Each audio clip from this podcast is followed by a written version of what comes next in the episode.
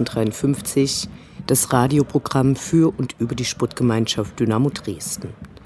Das Festival der schlechten Laune geht weiter. Auch die Länderspielpause konnte der Mannschaft nicht zu neuem Sprung verhelfen. Die Kleeblätter hielten ihre Serie der nicht gegen Dynamo verlorenen Spiele, die damit nun schon seit 2005 Bestand hat. In einer Fußnote des Hätte, wäre, wenn möchten wir kurz erwähnen, dass die DFB-Schiedsrichterkommission im Nachgang zum Schachspiel festgestellt hat, dass die Toraberkennung, die den Anschlusstreffer und damit einen vielleicht anderen Spielverlauf und Ausgang bedeutet hätte, falsch war. So ist der deprimierende Stand. Neun Punkte aus zehn Spielen und damit der 17. Platz.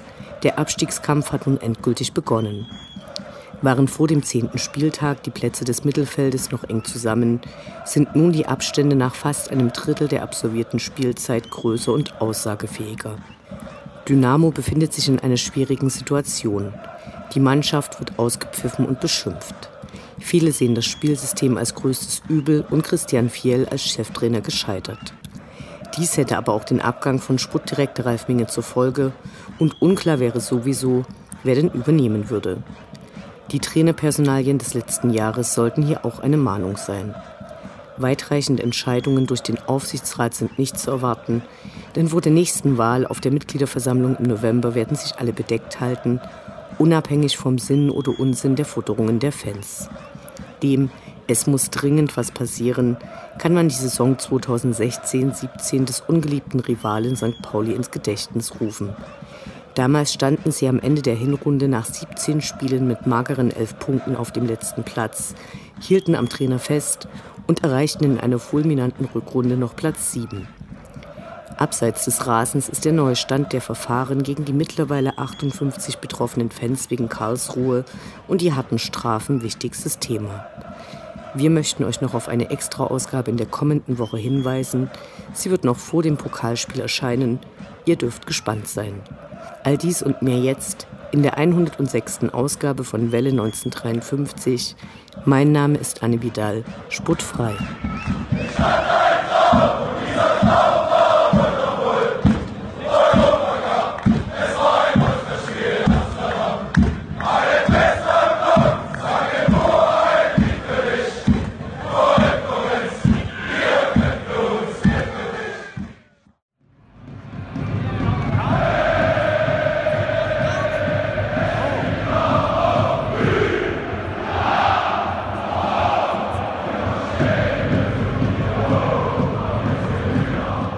Der Blick zurück. Was ist passiert? Was war großartig? Was hätte nicht geschehen dürfen? Infos zu den absolvierten Liga- und Pokalspielen.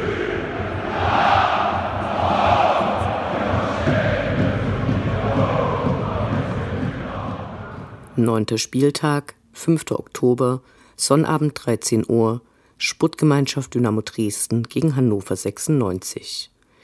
Nass und kalt war es, die Dynamo-Fans sahen es als gutes Omen. Ein Heimsieg sollte mal wieder her. Dass es gegen den Bundesliga-Absteiger, der auch am unteren Ende der Tabelle stand, nicht einfach werden würde, war klar. Am Eingang wurden zahlreiche Flugblätter verteilt, die über den neuen Stand der im Zusammenhang mit Karlsruhe geführten Verfahren informierten, doch dazu später mehr in der Sendung. Beide Mannschaften hatten ihr letztes Spiel versemmelt und wollten die Charter auswetzen. Im gut gefüllten Gästestehplatzblock wurde eine Tapete mit der Aufforderung reißt euch den Arsch auf hochgehalten und zu Beginn viele schwarz-weiß-grüne Fahnen geschwenkt. Vor dem Spiel hatte Cheftrainer Christian Fiel noch auf die individuellen Fehler hingewiesen. Trotzdem gab es sie in diesem Spiel wieder und das mit verheerenden Folgen. Der Platzverweis von Niklas Kreuze eine halbe Stunde vor Abpfiff war so bescheuert, dass es fast schon wehtat. Auch sein Gegenspieler musste in die Kabine. Drei Spiele Sperre waren die Folge. Auf dem Platz ging es nun mit 10 gegen 10 weiter.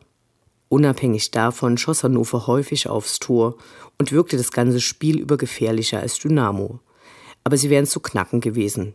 Die Unsicherheit der Hannoveraner war deutlich sichtbar. Mit jeder nicht versenkten Chance wurden sie zweifelnder. Leider konnten die Schwarz-Gelben sie darin nicht bestätigen. Im Gegenteil. Als Dynamos Abwehr auf Abseits spielte, gelang Hannover der Führungstreffer. Ein weiteres Kontertor besiegelte das Ergebnis. Dynamo hatte sich mal wieder als Aufbaugegner erwiesen. Die Zeiten, als gegnerische Trainer nach Auftritten in Dresden noch entlassen wurden, sind vorbei und Mirko Slomka darf seinen Job vorerst behalten. Nach dem zweiten gegnerischen Tor fiel hunderten Dynamo-Fans ein, dass sie noch andere wichtige Verabredungen an diesem Nachmittag hatten. Dass man derartig Menschenströme verabpfiff das Stadion verlassen sah, ist lange her. Diejenigen, die noch da blieben, konnten noch sehen, wie die Mannschaft trotz erneuter Niederlage recht zügig zum K-Block ging. Nach Aufforderungen von aufgebrachten Fans gingen dann einige Spieler noch ganz nah ran und wurden aufs Übelste beschimpft und beleidigt. Ob diese Art von Druckaufbau die Spieler zu besseren Leistungen animieren wird, ist fraglich.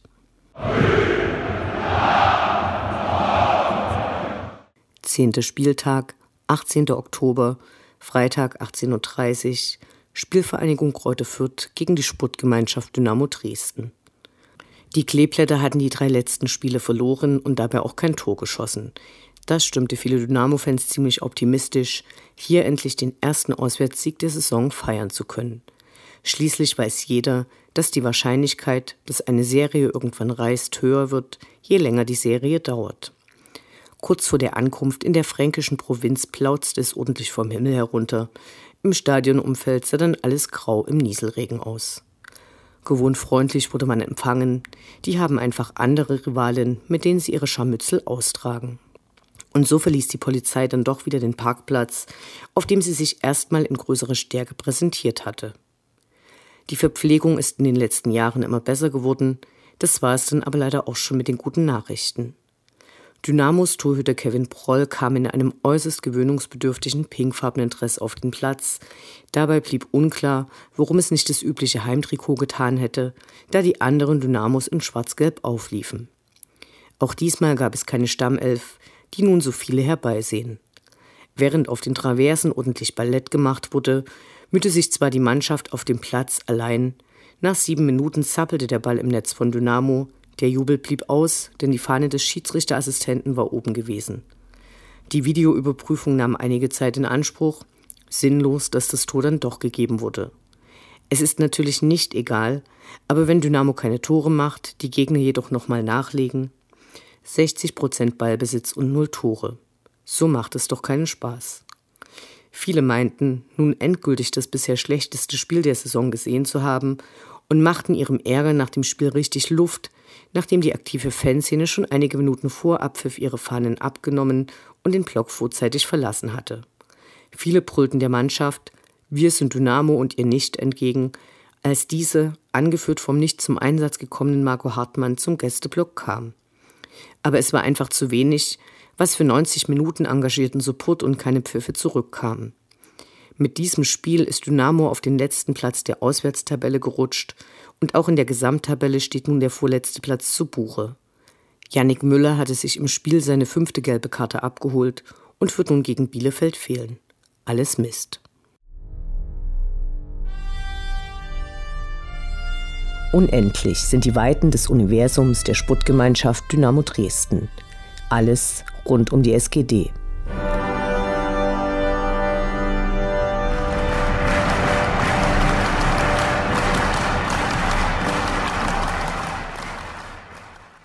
Am Sonnabend ist es soweit. Der erste dynamische Trödelmarkt findet um das Bielefeld-Spiel herum statt.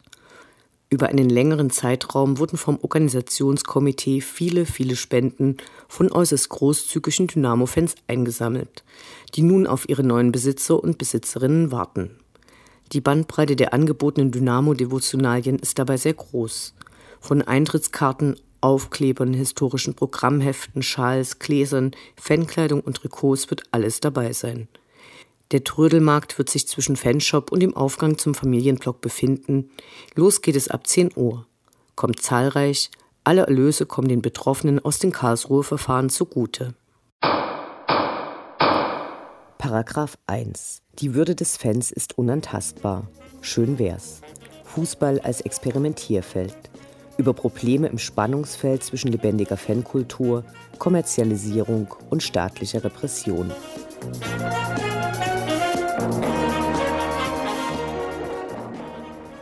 Nachdem es lange Zeit ruhiger um die Verfahren durch Karlsruhe geworden war, veröffentlichte das Solidaritätskomitee Dynamo, kurz Soko Dynamo, am Vorabend des Spiels gegen Regensburg eine Zusammenfassung des aktuellen Standes, der für alle Fußballfans, die auswärts fahren und auch schon an einem der diversen Fanmärsche teilgenommen haben, schockierend sein dürfte.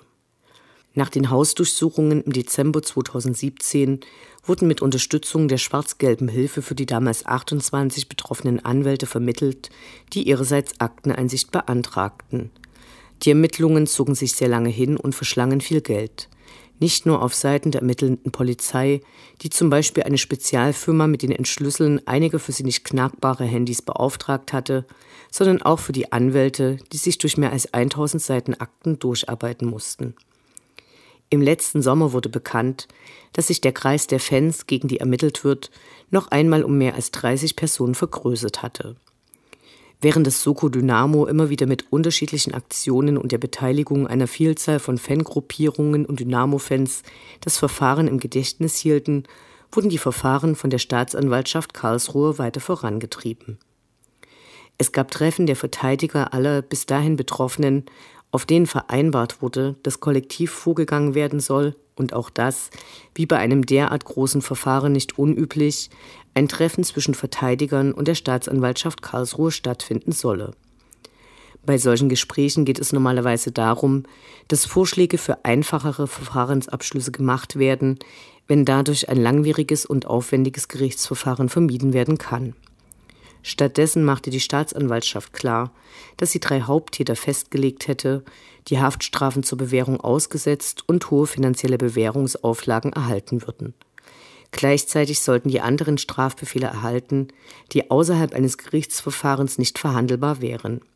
Dazu wurde suggeriert, dass ein Widerspruch, der ein langwieriges Gerichtsverfahren in Gang setzen würde, kaum ein anderes Urteil bringen würde.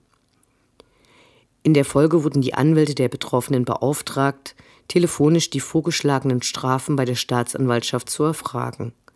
Als die schriftlichen Strafbefehle dann eintrafen, die größtenteils von den Richtern des Amtsgerichts die Empfehlungen der Staatsanwaltschaft bestätigten, wichen diese erheblich von den im Verteidigergespräch in Karlsruhe und auch den zunächst telefonisch mitgeteilten Strafen ab. Ein Großteil der Betroffenen wurde wegen Uniformierung zu Geldstrafen verurteilt. Dabei zählten nicht allein das T-Shirt und der Fischerhut als Uniformierung, sondern die Staatsanwaltschaft nahm auch an, dass die am Fanmarsch teilnehmenden Fans eine gemeinsame politische Überzeugung gehabt hätten. Diese wurde konstruiert, indem das dem Marsch vorangetragene Banner mit der Aufschrift Krieg dem DFB als politisch gewertet wurde und dieses Banner allen bekannt gewesen wäre. Beweise hierfür gab es nicht. Wer schon einmal an einem Fanmarsch mit mehr als 1000 Leuten teilgenommen hat, weiß, dass man wenig mehr als sein direktes Umfeld mitbekommt. Die als Haupttäter Verurteilten wurden entgegen den Ankündigungen der Staatsanwaltschaft nicht nur zu Haftstrafen auf Bewährung und zu hohen Geldstrafen verurteilt, sondern auch für gemeinschaftliche Körperverletzung. Dabei wird ihnen nicht selbst diese Körperverletzung zur Last gelegt, sondern diese beruht auf der gedanklichen Konstruktion, dass sie als angenommene Organisatorin des Marsches die Ausschreitungen geplant oder zumindest in Kauf genommen hätten. Ausreichend hierfür ist zum Beispiel, dass man den Transporter mit den T-Shirts nach Karlsruhe gefahren oder diese vor Ort verkauft hat. Die Urteile wurden akzeptiert, weil die Aussicht auf ein besseres Urteil in einem langwierigen und aufwendigen Verfahren sehr gering, die Kosten dafür allerdings sehr hoch gewesen wären. Durch die Verurteilung für die gemeinschaftliche Körperverletzung könnten nun noch zivilrechtliche Verfahren durch die damals verletzten Polizisten angestrengt werden. Nur in zwei Fällen wurden die Verfahren eingestellt, weil zum Beispiel nicht nachgewiesen werden konnte, dass die Personen überhaupt in Karlsruhe gewesen waren. Die meisten der Verurteilten haben ihre Strafbefehle akzeptiert. Dies ist für viele Fans, die die Verfahren und auch die Strafen als ungerecht empfinden, zunächst schwer nachzuvollziehen. Das Soko hat auf seiner Seite einen Artikel von Ex Cabolemi veröffentlicht, in dem dieser anschaulich seine Gründe darlegt. Zitat: Besser ein Schrecken mit Ende als ein Ende ohne Schrecken. Zitat Ende. Einer der Knackpunkte ist das erschütterte Vertrauen in den Rechtsstaat. Mit den als gering erachteten Erfolgsaussichten in einem Gerichtsverfahren, aber gleichzeitig enormen Zeitaufwand und krass hohen Kosten sind die Chancen auf revidierte Strafbefehle äußerst gering. Wegen der Komplexität des Verfahrens wären die Prozesse anstatt beim Amtsgericht am Landesgericht verhandelt worden. Für eine mögliche Revision der dort wahrscheinlich bestätigten Urteile wäre dann der Bundesgerichtshof zuständig gewesen. Dies bewog die meisten der Verurteilten, die Strafbefehle zu akzeptieren. Viele lauteten auf 90 Tagessätze und sind damit perfide die oft gerade noch akzeptierbare Grenze, weil man bis zu dieser Höhe als nicht vorbestraft gilt. Dies tritt erst bei einem Strafbefehl von 91 Tagessätzen ein. Wie hoch die tatsächliche Geldstrafe für die Einzelnen ist, hängt dann von der Höhe des festgelegten Tagessatzes ab. Ein Student zahlt hier weniger als ein leitender Angestellter. Ob jemand Einspruch gegen seinen Strafbefehl einlegt, wird davon abhängen, ob durch diesen weitreichende berufliche Konsequenzen drohen. Dies sind die Gründe, warum die Strafbefehle trotz löchriger Beweisketten und nicht in einem Gerichtsverfahren bewiesenen Tatbeständen beruhen, größtenteils akzeptiert wurden. Konsequenz für das Solidaritätskomitee Dynamo ist nun, die Verfahrenskosten und Strafkosten möglichst durch Spenden aufzubringen. Diese belaufen sich Stand heute auf unglaubliche 290.000 Euro. Davon wurden 89.000 Euro bereits bezahlt, weitere 22.000 Euro sind bereits gesammelt. Damit bleiben 179.000 Euro, die nun durch Spenden aufgebracht werden sollen. Deshalb wurde durch das Soko eine Crowdfunding-Kampagne auf der Plattform Better Place gestartet, um auch die Kosten für die Verfahren und Strafen finanzieren zu können. Diese Spendenaktion kam enorm schnell ins Rollen und wurde deutschlandweit und fanszenenübergreifend geteilt. Rasch wurden mehr als 30.000 Euro gespendet. Nach fünf Tagen stoppte Better Place die Kampagne und verwies darauf, dass sich die Aktion nicht mit den Überzeugungen des Unternehmens vereinbaren ließe, obwohl die Organisatoren vorher mit der Plattform alles abgesprochen hatten. Angeblich wäre die Plattform von eigenen Nutzerinnen auf die Soko-Kampagne aufmerksam gemacht worden und weiter, Zitat, im Zuge des in der Kampagne beschriebenen Aufmarsches 2017 kam es zu gewalttätigen Aktionen und Körperverletzungen, für die es jetzt auch laut Kampagnenbeschreibung rechtskräftige Verurteilungen gibt. Zitat Ende. Dass es die Verurteilungen nicht für die im Zitat erwähnten gewalttätigen Aktionen und Körperverletzungen gab, sondern für die angebliche Organisation, kam bei Better Place wohl nicht an. Gleichzeitig wurde durch den Vorgang deutlich, dass selbst die ausdauernde und detaillierte Öffentlichkeitsarbeit durch Soko und Vereinen immer noch zu wenig Menschen außerhalb der aktiven Fußballszenen erreichen kann. So trumpft die skandalisierende Berichterstattung das Verständnis für unser Rechtssystem und komplexe gesetzliche Zusammenhänge. Der als martialisch empfundene Auftritt der Football Army Dynamo Dresden ist für viele Grund genug, die Schuld für die ausufernden Ermittlungen und harten Strafverfahren bei den Betroffenen selbst zu suchen. Die Verurteilungen reichen für Leute außerhalb der Fußballszene auch ohne Gerichtsverfahren als hinreichender Schuldbeweis. Die bereits eingesammelten und noch nicht weitergeleiteten Beträge wurden an die Spenderinnen zurücküberwiesen. Als Reaktion stellte Ex-Capo Stefan Lehmann ein Konto zur Verfügung. Der aktuelle Spendenstand wird derzeit zweimal täglich auf diversen Kanälen veröffentlicht und bewegt sich zurzeit auf die 40.000 Euro Marke zu. Das Symbol des Karlsruher Verfahrens, der beschlagnahmte Trabant, bleibt weiterhin in Gefangenschaft. Der Besitzer des Wagens hat alle persönlichen Gegenstände aus dem Kübelwagen zurückerhalten. Die Versuche, das Fahrzeug selbst zurückzubekommen, wurden abgeschmettert. Eine Idee der Karlsruher Staatsanwaltschaft ist es wohl, diese dem Technikmuseum Sinsheim einzuverleiben. Das Tourismusbüro dieser Kleinstadt freut sich schon heute über die sprunghaft ansteigenden Besuche von Dynamo-Fans. Ein Wort zur Rolle unseres Vereins. Es ist beeindruckend, wie die Betroffenen von Anfang an unterstützt wurden, sei es durch Öffentlichkeitsarbeit wie zum Beispiel im Stadionheft der Kreisel oder durch die Trikotaktion, bei der die Namen der Käufer ein großes D auf einem eigens aufgelegten Trikot bildeten und die Einnahmen an das Soko weitergegeben wurden. Während in vielen Mädchen die Bilder aus Karlsruhe und die Schlagzeilen über die Hausdurchsuchungen zu Vorverurteilungen führten, betonte der Verein stets, dass den Betroffenen keine Randale oder Körperverletzungen vorgeworfen wurden und der Ausgang des rechtsstaatlichen Verfahrens abzuwarten sei. Gleichzeitig wurde die Rolle der Fans für den Verein betont, ohne die es eine Vielzahl von Choreografien und andere sichtbare Unterstützung für Dynamo Dresden nicht geben würde. Nachdem nun die Meldungen über die Strafbefehle und deren überwiegende Akzeptanz durch die Verurteilten veröffentlicht wurden, meldete sich der Verein erneut zu Wort. Trotz der Verurteilungen wurde die weitergehende Unterstützung angekündigt, sei es ideell, aber auch mit neuen Aktionen wie der Versteigerung der Bomberjacken, die bei der Vorstellung der aktuellen Torwarttrikots zum Einsatz kam. Grundlage hierfür ist eine differenzierte Einschätzung der Urteile, die für die Betroffenen mehr als harsch und teuer sind aber eben nicht für die Gewalt gegen Personen oder Sachen ausgesprochen wurden, wovon sich der Verein ausdrücklich distanziert. Die am vergangenen Spieltag in einigen Stadien gezeigten Solidaritätstapeten mit der Aufschrift 58 Betroffene, gemeint sind wir alle und die Hinweise auf das Soko, zum Beispiel in Fürth, aber auch beim BVB und Union Berlin lassen hoffen, dass die Fanszenen auch hier weiter zusammenstehen.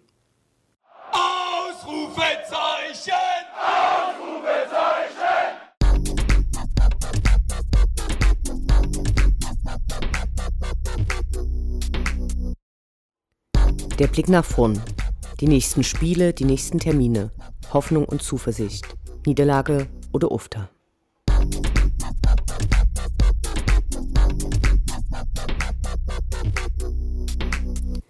Elfter Spieltag, 26. Oktober, Sonnabend 13 Uhr, Sportgemeinschaft Dynamo Dresden gegen DSC Arminia Bielefeld.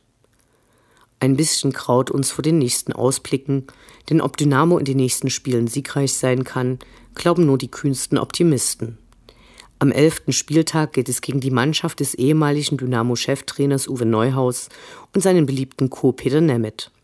Als die beiden damals gehen mussten, waren große Kritikpunkte gewesen, dass die Aufstellungen zu unflexibel gewesen wären. Diese Zeit wünschen sich nun nicht wenige zurück. Momentan gibt ihm der Erfolg recht.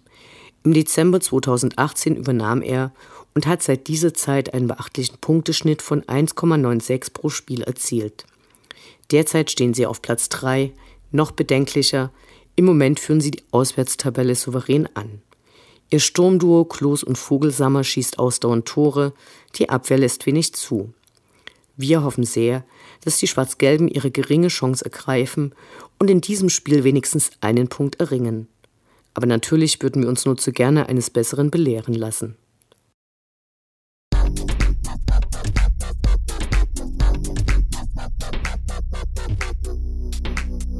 Zweite Runde DFB-Pokal, 30. Oktober, Mittwoch 20.45 Uhr, Hertha BSC gegen die Sportgemeinschaft Dynamo Dresden.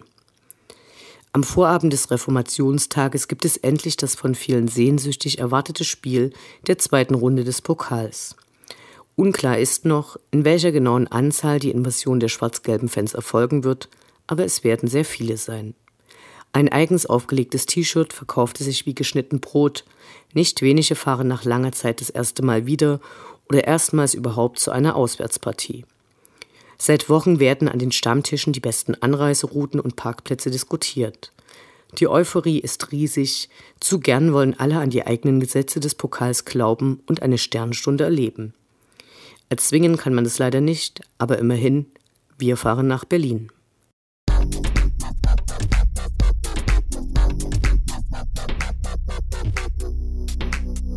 Zwölfter Spieltag, 3. November, Sonntag 13.30 Uhr, VfB Stuttgart gegen die Sportgemeinschaft Dynamo Dresden.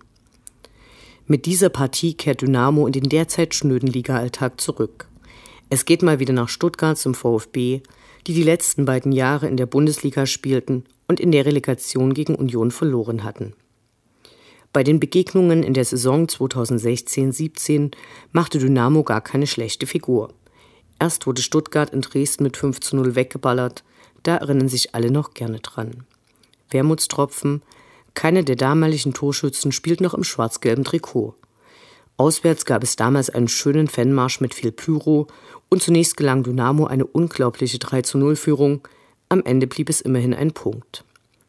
Am Vorabend des Spiels wird es vor allem für die Exil-Dynamos in der Region einen Mitgliederstammtisch mit Präsident Holger Scholze und Dynamo-Legende Ulf Kürsten geben. Im gastgebenden Verein war es in den letzten Jahren eher unruhig. Präsident Wolfgang Dietrich, der durch diverse Verstrickungen in Firmen, die verschiedene Fußballvereine zunächst unterstützen und anschließend Fernsehgelder zurückbekommen, zum Beispiel Nürnberg oder das chronisch klamme Kaiserslautern, oft in den Medien auftauchte, stand lange in der Kritik. So wurde unter seiner Federführung die erste Mannschaft ausgegliedert, die versprochenen Erfolge stellten sich jedoch zunächst nicht ein. Zur Mitgliederversammlung 2019 lagen dann 65 ordnungsgemäße Anträge zur Abwahl von Wolfgang Dietrich vor. Die eigentliche Wahl konnte nicht durchgeführt werden, weil das WLAN nicht funktionierte. Goldene Westen oder ein böser Schelm. Am nächsten Tag folgte dann sein Rücktritt. Seitdem hat der Verein keinen Präsidenten, die Wahl findet erst im Dezember statt. Sportlich läuft es in dieser Saison für sie bis auf einige kleinere Rückschläge gut. Derzeit befinden sie sich auf Platz 2.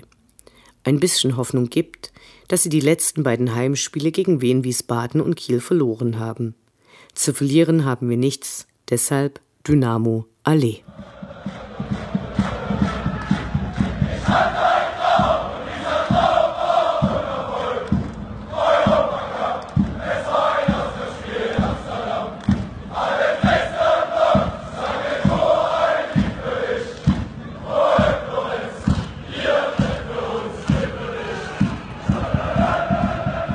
Das war Welle 1953, das Programm für und über die Sportgemeinschaft Dynamo Dresden.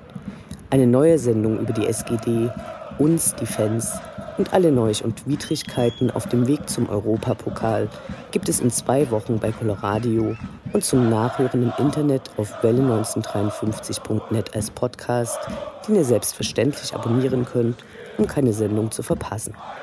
Mein Name ist Anne Vidal. Auf Wiederhören bis zum nächsten Mal.